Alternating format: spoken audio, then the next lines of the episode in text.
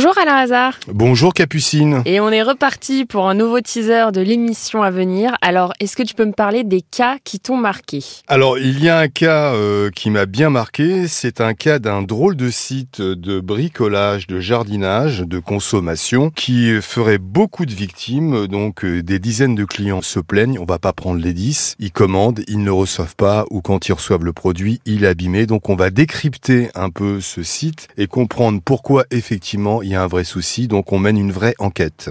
Ok, oula, ça, ça va être une grosse affaire. Mais dis-moi, est-ce qu'on sait comment remarquer les sites un peu, entre guillemets, frauduleux quand on va acheter des objets de consommation Alors, d'abord, on regarde les commentaires. On essaye surtout, moi, c'est mon conseil, de prendre des sites que l'on connaît. Mhm. On a toujours l'impression de faire des bonnes affaires en prenant des sites qui sont moins chers, mais qui sont moins connus. On regarde sur société.com si le site euh, existe bien, s'il n'est pas en redressement, Ouais. et surtout s'il n'est pas liquidé. On essaye de passer un coup de téléphone pour voir effectivement quand on appelle si on a un conseiller. Si on a personne, on évite de prendre ce site tout simplement. C'est bien noté. J'espère que nos auditeurs et nos auditrices l'ont bien entendu aussi. Et on fera aussi un peu les bobos de la vie quotidienne. C'est du tracas, c'est des soucis. On commande un frigo qui arrive avec du retard, on l'attend, ou alors il arrive cassé. C'est les trucs de la vie de, de tous les jours. Bien sûr. Ou alors effectivement on commande un canapé, il arrive, il est pas en bon état, il est pas de la bonne couleur, alors que par rapport à notre salle de séjour, bah on avait un canapé avec une couleur qui était bien choisie,